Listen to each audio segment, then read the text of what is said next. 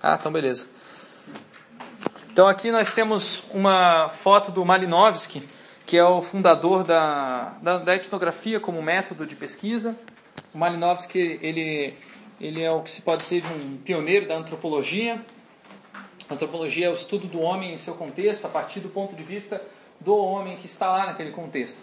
A etnografia é um método que implementa isso na prática ela permite que o Malinowski, apesar de ele ser, não ser da cultura é, do povo trobian, que ele estudou lá na Oceania, ele assim assim consegue entender por que, que os trobianeses fazem os rituais, se vestem daquele jeito, vivem daquela forma.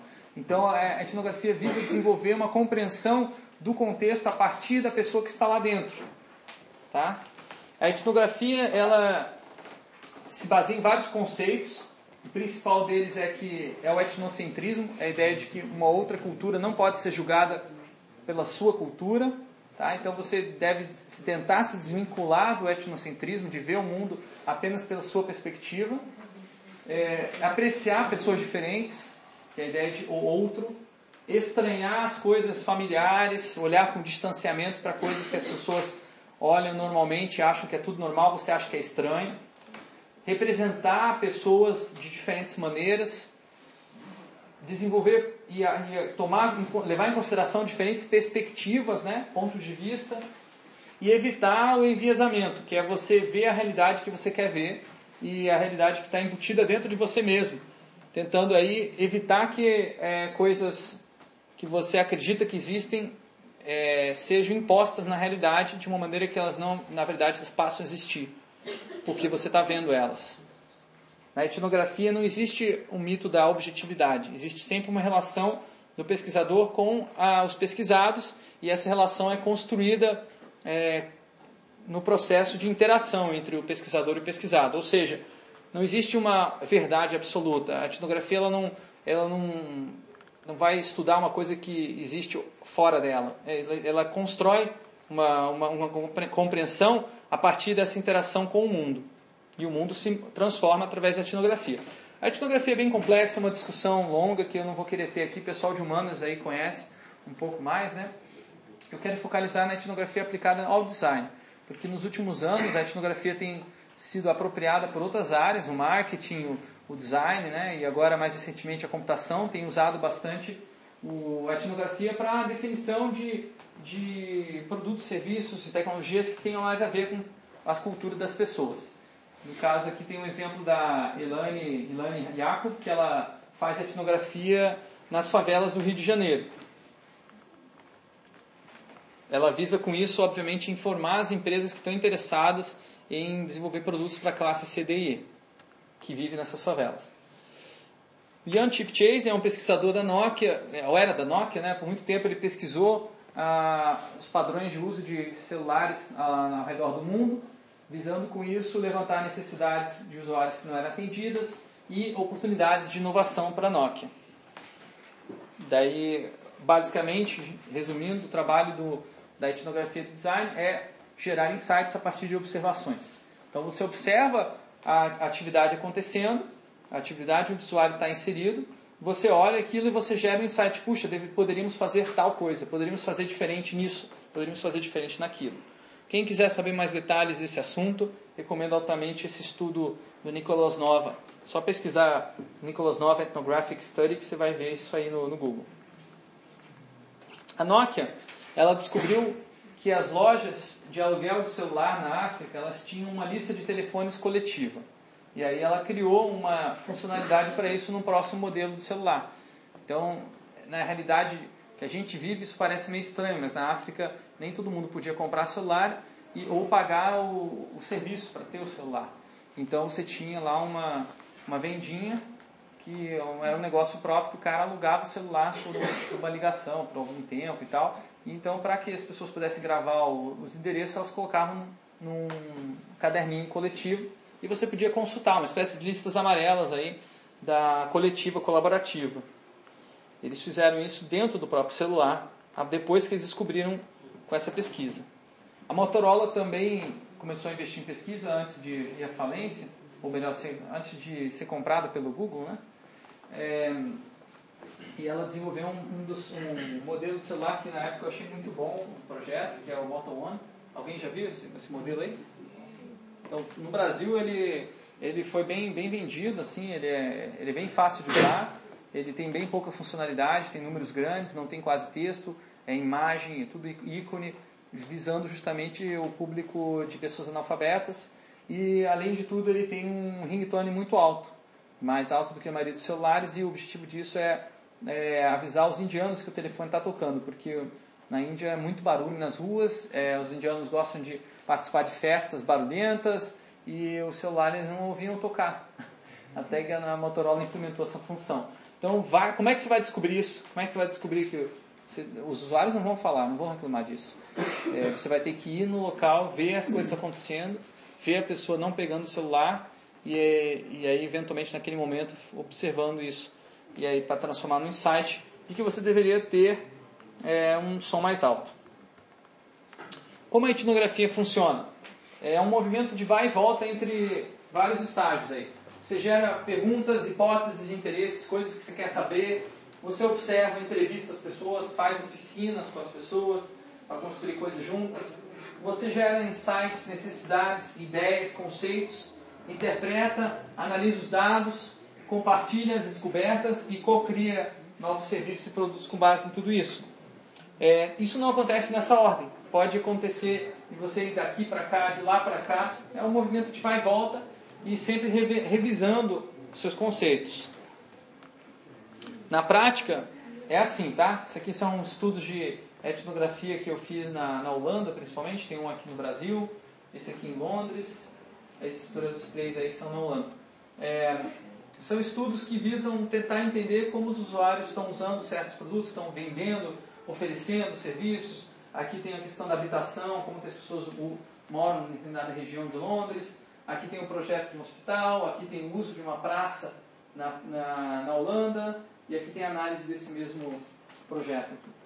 Então você está sempre tentando gerar dados para depois analisar com calma e tentar entender os padrões de comportamento, que não são a princípio fáceis de entender. É, um dos problemas que a gente enfrenta na etnografia é o excesso de informação, a overdose de informação.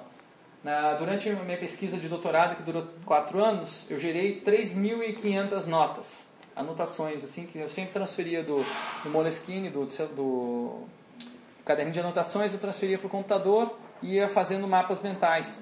E aí, se eu juntasse, juntando todos os mapas mentais, dá esse mapa gigantesco aí. Como é que faz para você organizar isso aí. Você precisa de categorias. Categorias que organizem os seus dados a partir de um critério pré-definido. No caso aqui eu estou usando é, a teoria da atividade, que é a, minha, a teoria básica da, da minha pesquisa e a que eu vou mostrar para vocês também. Mas basicamente, aqui são as, a teoria da atividade fala que você deve separar as notas que você coloca para analisar a teoria na sua pesquisa, as notas que você coloca para analisar os fenômenos que você observa diretamente e as notas que, desculpa, as notas que você coloca para é, para de, tentar definir o seu objeto de pesquisa e as notas que você coloca que você observa diretamente acontecer na prática. Então vejo que no começo da minha pesquisa, em 2011, eu tinha muito mais um enfoque teórico. Depois teve um gap, uma época eu parei de ver teoria e fui só definir o meu objeto de pesquisa e aí eu tive algumas observações na prática.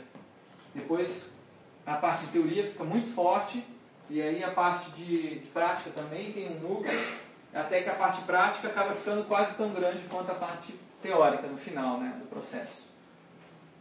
E essas, essas notas elas se ligam umas às outras, né? Você vê que entre um, um e outro há uma conexão no meio da pesquisa. Depois a, as coisas andam meio que separadas, porque eu já não precisava mais tanto fazer anotações e fazer as ligações entre as anotações. Muitas coisas, muitas notas que eu tomei durante essa pesquisa eu acabei não usando depois na, no, na análise de dados, mas isso é normal. Na etnografia você tem que coletar coisas que você não sabe se vai usar. Mas eu trago esse exemplo para mostrar a importância da teoria na, na pesquisa etnográfica.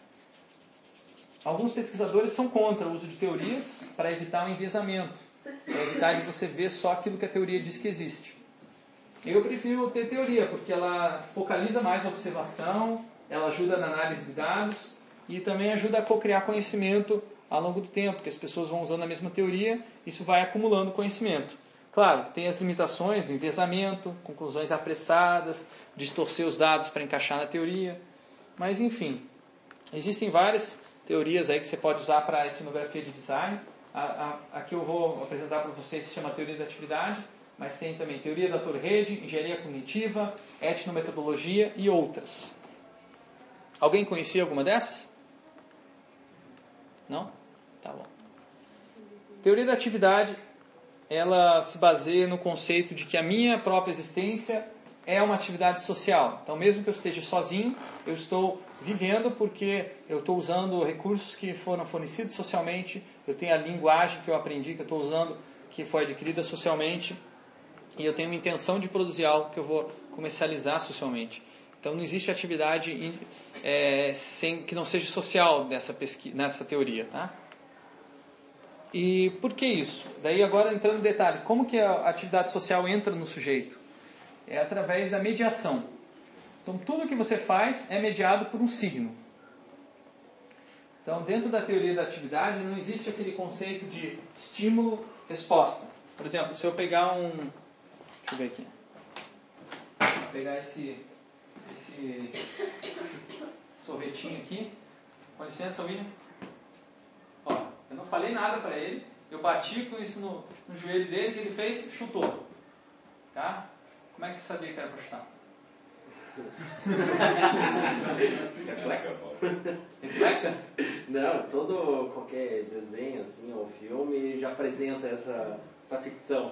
Então você aprendeu esse signo. Sim. Você não sentiu reflexo agora quando eu te bati, porque isso aqui não é forte o suficiente, porque eu não sou médico, não sei o lugar certo de bater, tá?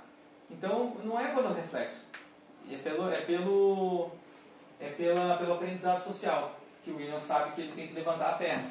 Que nem um aprend- aprendizado que eu acabei de ontem assistir, a bandeira branca. Da onde que existiu a bandeira branca?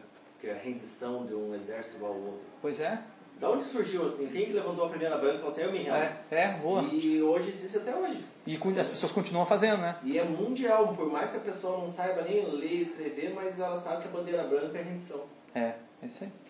É um aprendizado social. O que acontece então é que não existe então essa, essa estímulo-resposta direto, porque existe sempre um signo que media a relação, que dá significado. Então, é, vamos ver um outro exemplo aqui de como é que se, as pessoas aprendem, tá? O exemplo do bebê. Então, o bebê está agitando os braços dele aleatoriamente, eles fazem isso direto. Você presta atenção no bebê, você vê que ele não tem intenção de fazer todos os movimentos, e muitas vezes ele até quer controlar os movimentos, mas não consegue ainda.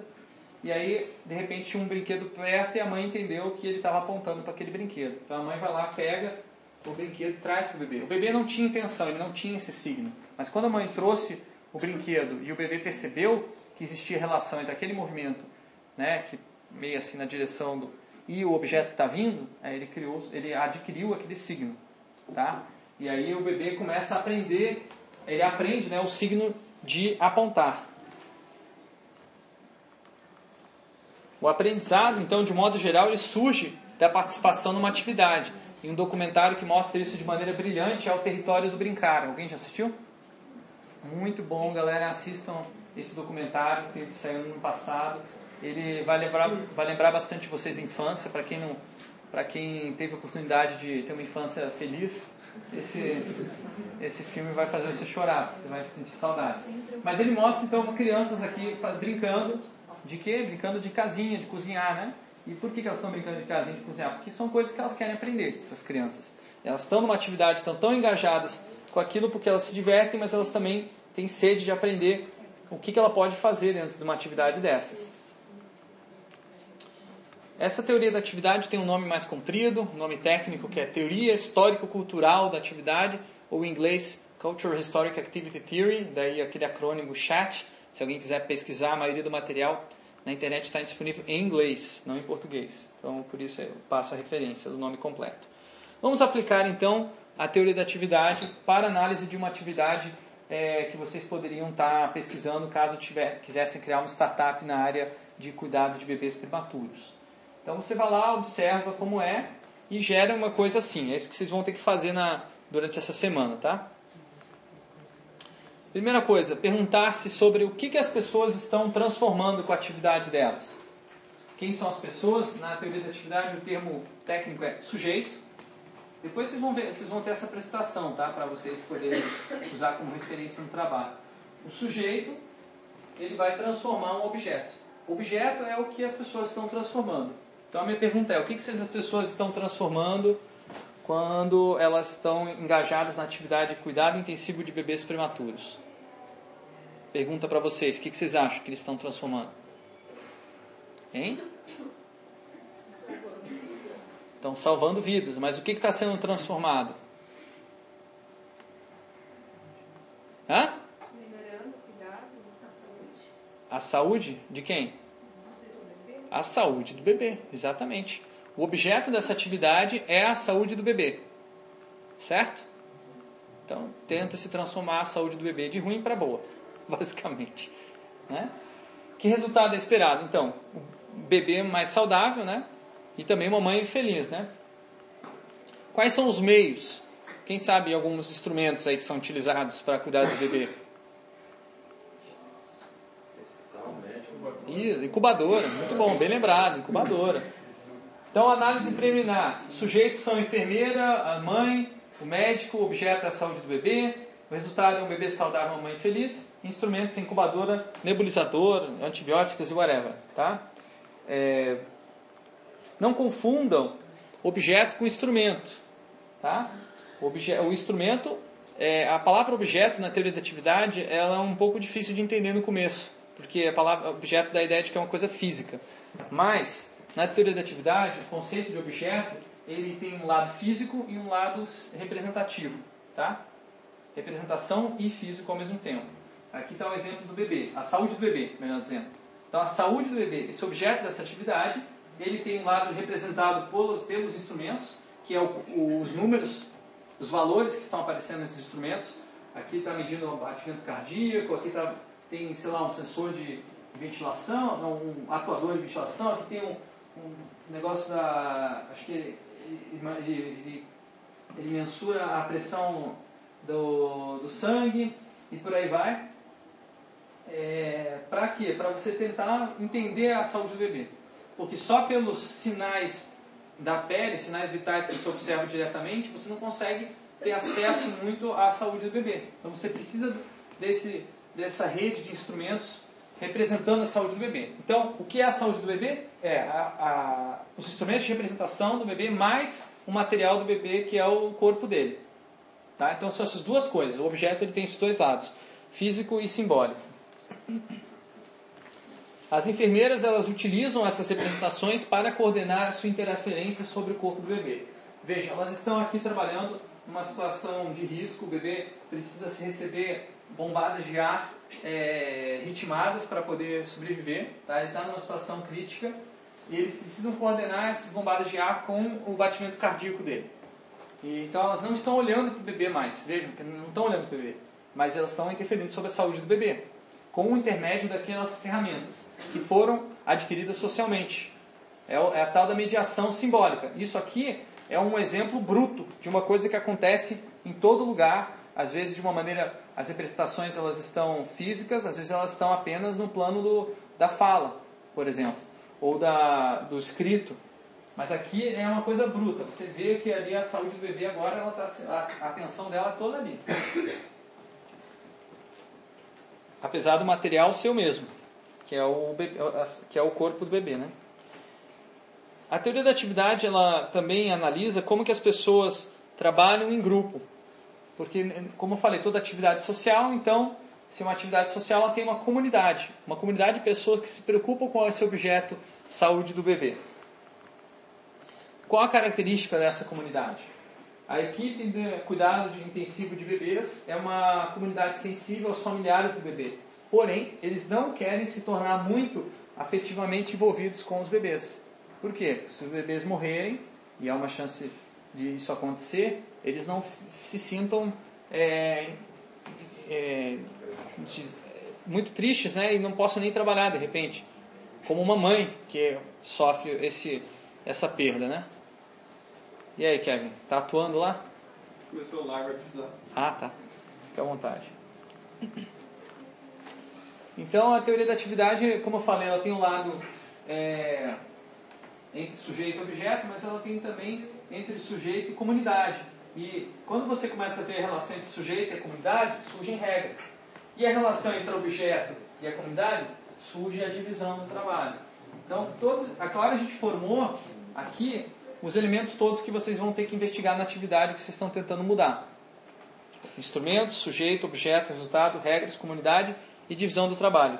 Se você conseguir identificar todos esses elementos na sua pesquisa etnográfica, você consegue entender melhor o contexto dos seus usuários e a, a situação em que o seu negócio vai irá impactar. Aqui está um exemplo de regras mais divisão do trabalho. O médico faz um plano de acompanhamento do bebê e as enfermeiras precisam seguir à risca esse, esse, esse plano. É claro que pode ser que o aconteçam emergências, as enfermeiras têm que desviar do plano, e aí você tem é, a ação de recriar as regras, né, de redefinir as regras das próprias enfermeiras. Apesar do médico não gostar muito disso. Então, o modelo do sistema da atividade é o que vocês vão utilizar na sua pesquisa etnográfica. Ele se converte de uma maneira mais fácil para vocês num questionário. Esse questionário não é para vocês perguntarem para as pessoas, é para vocês é, se orientarem sobre o que, que vocês precisam obter informação. Tá? Então, não cheguem perguntando, ei, é, qual o resultado esperado da transformação? Não pergunte isso para o usuário, o usuário talvez não saiba responder. Mas uma vez que você entende a, a, a teoria, você entende como perguntar para as pessoas esse, essa informação que você está buscando. Tá? Então esse guia da atividade aí, ele, cada pergunta dessas focaliza num daqueles elementos, com exceção do onde. Esse onde aqui não está nessa, nesse modelo, e é uma crítica que eu faço na minha pesquisa de doutorado, que eu acho que deveria ter um item espaço, um lugar, né? Mas, eventualmente não tendo, eu, eu incluo a pergunta mesmo assim, tá? Então, depois vocês vão ver, vão pegar esses slides, aí vocês anotam as suas perguntas todas. Depois que você, vocês fizerem essas perguntas, começarem a receber respostas, vocês podem utilizar vários, várias ferramentas para chegar nessas respostas, né? O próprio corpo, quando você precisa observar diretamente, ah, pessoa, eu vou ligar para a pessoa, beleza, mas talvez você não consiga ver a coisa acontecer e isso seja fundamental para você entender aquele contexto, para entender aquela atividade.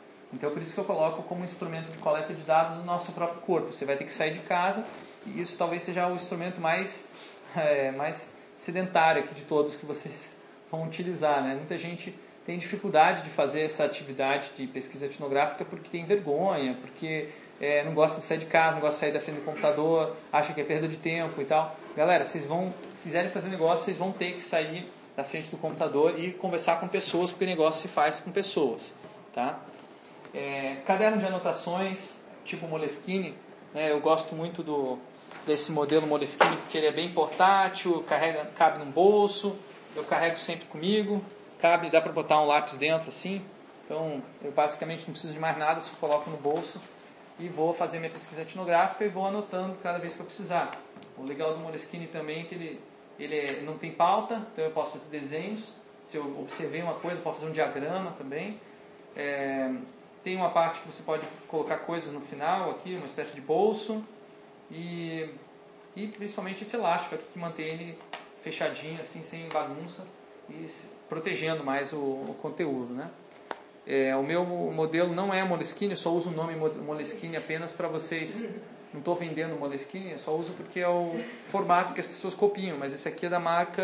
Deixa eu ver aqui. Moleco. Com certeza aí um, rolou uma apropriação canibal. É, Smartphone para tirar fotos, tirem muita foto, gravem áudios das pessoas explicando o que elas estão fazendo, coletem documentos como folders, papéis, coisas que vocês, se não puder coletar, tire uma foto do documento. Utilize um protocolo de pesquisa como guia de atividade, que é aquelas perguntas que eu mostrei. E se quiser fazer uma lista de outros tópicos com questões que vocês querem investigar, tenham isso anotado no caderno antes. Comecem a pesquisa montando esse essa visão geral, tá? monta esse modelo e aí vai trabalhando com, com as partes. Então, esse modelo inicial é o que a gente chama de todo caótico. É quando você imagina que é um quadrado e é bem simples, é bem fácil. Aí você começa a pesquisar, olhar, observar atividades, e putz, não era quadrado coisa nenhuma, era um monte de, de círculo. E cara, era diferente esses ciclos aqui, pô, daí você começa a entender, de repente você vê que os ciclos faziam parte de uma lógica, sei lá, de um todo holístico, você está vendo por vários, vários aspectos. Tá? Então, basicamente, você começa com a visão geral caótica, vai para os detalhes da, daquele modelo e volta com aquele modelo atualizado.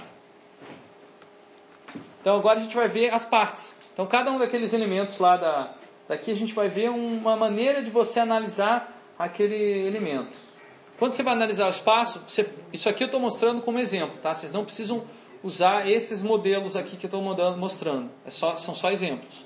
Se você quiser analisar o espaço, saber mais sobre o espaço, você pode pedir para as pessoas desenharem uma planta baixa, assim, simplificada do local, onde, de onde e para onde elas vão no dia a dia delas.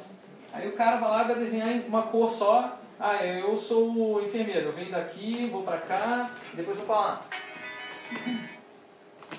E por aí vai. Do outro lado tem um exemplo de um, uma análise de mapeamento temático. Então a gente foi num bairro de Londres e pediu para as pessoas é, dizerem onde que elas vão para ter é, lazer na natureza, onde elas se sentem mais em paz, onde elas veem ratos. Tinha rato lá naquela região. E aí a gente ia anotando né, para avaliar a qualidade do espaço.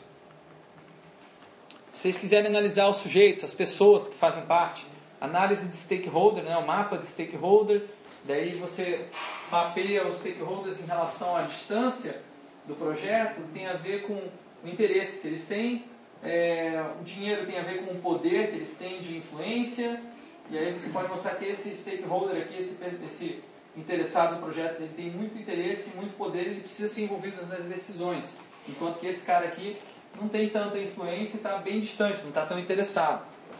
Do outro lado direito, vocês veem personas, que é também uma, um método de você é, identificar as pessoas que são usuários, consumidores, e mapear as características que eles têm para inspirar a sua equipe a sempre se lembrar desses usuários quando estiver desenvolvendo o projeto. Objeto da atividade pode ser investigado através de mapas mentais massa de, ou massa de modelar. Mapa mental, a maioria de vocês, imagino, já conheça. Você define o nome do objeto e vai traçando as características. A massa de modelar é o método mais alternativo que a gente usa em Design Thinking, que tenta ajudar as pessoas a focalizar no, no, na metáfora. Uma metáfora que descreve o que ela faz. Muitas vezes o trabalho delas é, é muito mais representativo, representacional do que material físico. Então elas não conseguem representar fisicamente. Aqui, por exemplo, você tem o pessoal que trabalha dentro da CETRAN é, com as, as faixas de pedestre. Então eles, sei lá, eles fazem a sinalização, fizeram uma faixa de pedestre que é uma coisa física que eles trabalham. Mas e o gabinete? E o gabinete da CETRAN? Qual é o objeto físico que eles trabalham? Não tem muito claro, né? Então eles fizeram uma metáfora de um cérebro para descrever o objeto do trabalho deles, que eles pensam a estratégia da, da CETRAN, da Secretaria de Trânsito. Se vocês quiserem analisar resultados da atividade, vocês podem usar o Value Proposition Canvas. E, na verdade, eu acho que vocês vão ter que utilizar esse Canvas aqui na, nas próximas oficinas. Tem os professores que são super fãs disso aqui. E tem também o diagrama Fishbone. O diagrama Fishbone é... Alguém já usou? Espinho de peixe? Como é que traduz em português espinho de peixe? É. Então tá, espinho de peixe, se você coloca um um resultado aqui, que pode ser bom ou pode ser ruim, em geral é ruim. Isso aqui é usado para solução de problemas, mas você pode usar também para ver o que, que você precisa fazer para ter melhorar, né? Então você coloca aqui quais são as causas desse resultado. Aí você tem uma, as causas gerais e os detalhes de como elas foram se agravando e tornando isso aqui possível de acontecer. Então são, é uma maneira de você focalizar no, e a, a fundo no como que aquele resultado surgiu. Análise de instrumentos pode ser feita através de redes. Eu gosto muito desse formato aqui, que é o diagrama ator-rede. Você coloca uma, os, as pessoas, os stakeholders, e você mostra como que eles se relacionam, com que ferramentas eles se relacionam. Por exemplo, esse cara aqui, ele conversa por telefone com esse cara aqui. E, mas com esse cara aqui, ele nunca conversa por telefone, ele se encontra em reuniões. Já esse cara aqui, nem conhece esse cara aqui, mas ele usa a mesma base de dados que, que o cara. Tá? E essa base de dados usa, é, fornece dados que são usados às vezes em, em reuniões entre os dois. Aqui esses caras não se conhecem, não trabalham juntos, mas compartilham a mesma impressora. E de alguma maneira eles vão ter algum tipo de contaminação de, entre as atividades deles. Do outro lado, tem um outro exemplo de estudar os instrumentos. É, é você pedir para as pessoas colocar todos os instrumentos na mesa, organizado, tirar uma foto. Pode ser a partir da, da mochila. Pedir para abrir tua mochila, tirar foto de tudo que você tem na mochila. Você fala, para que isso? Para que, que alguém iria fazer isso? A Nokia fazia isso para poder pensar que tipo de serviços que precisam ser incorporados dentro do celular. Para reduzir o número de coisas que as pessoas carregam nas mochilas e nas bolsas. É interessante, né?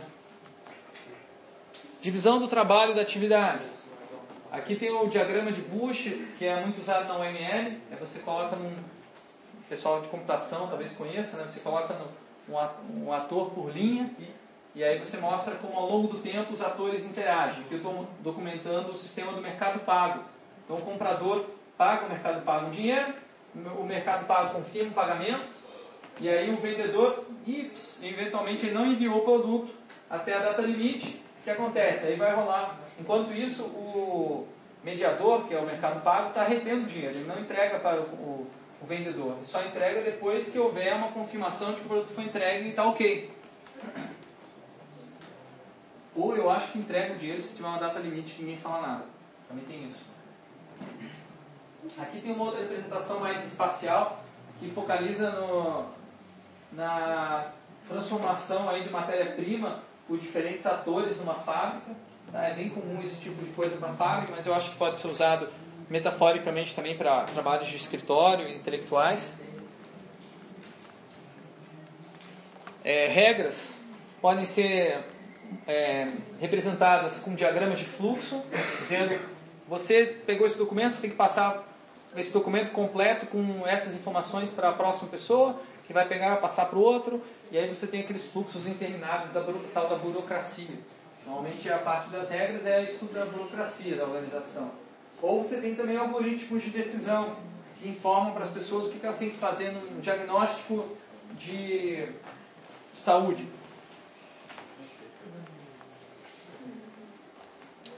Para estudo da comunidade, você pode pedir um mapeamento da comunidade pedindo para as crianças desenharem a comunidade. Em geral, elas conhecem melhor as características da comunidade, elas conseguem expressar de uma maneira mais afetiva.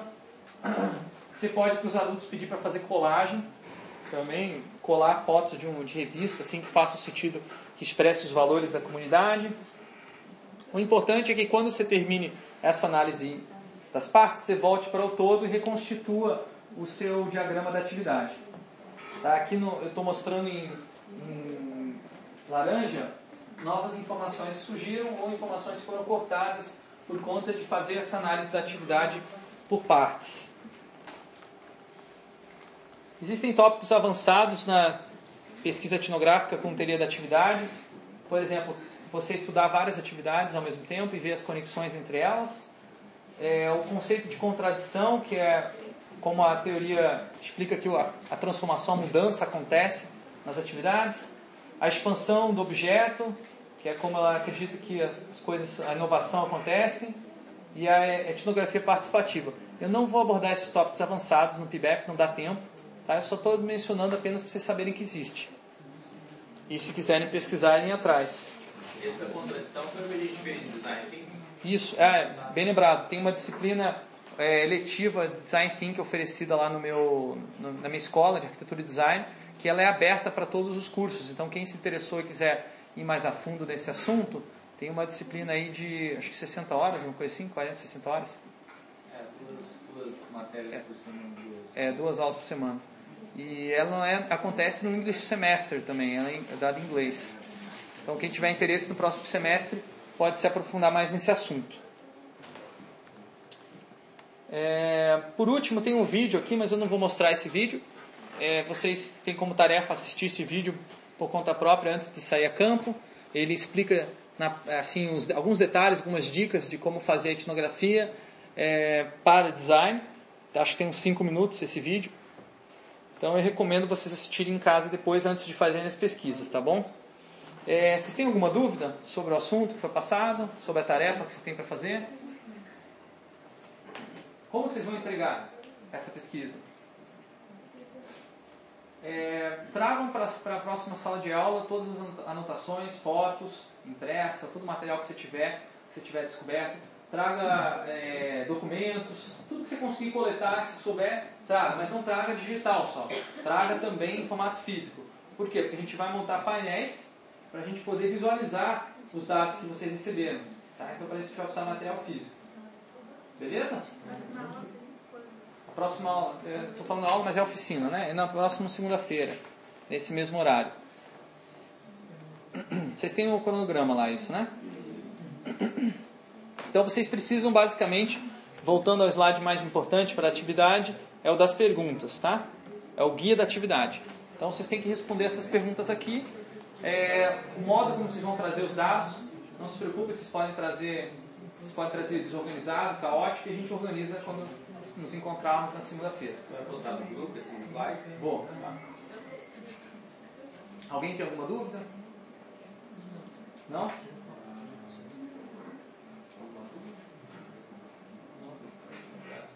É, esses métodos, você tem uma quantidade mínima, nós podemos usar qualquer um, ou tem que ser todos, é, nem da persona, não sei se você apresentou.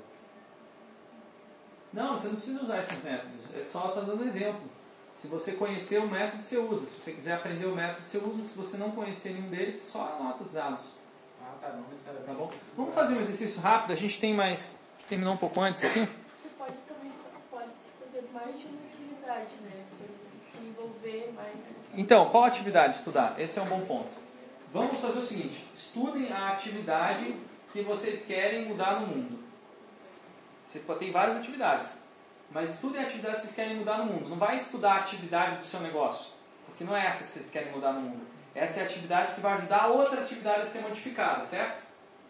Porque todo negócio tem uma atividade interna de gestão. Não é essa atividade que eu estou interessado aqui. Eu estou interessado na atividade do usuário, certo? Foi toda, a toda a nossa conversa nesse sentido.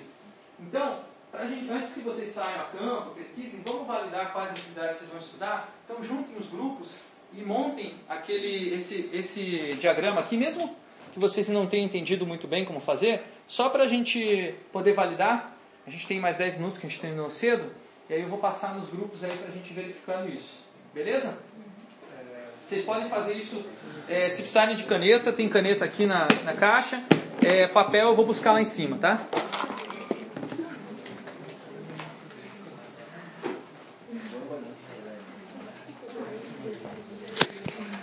Então, 10 minutinhos aí para fazer essa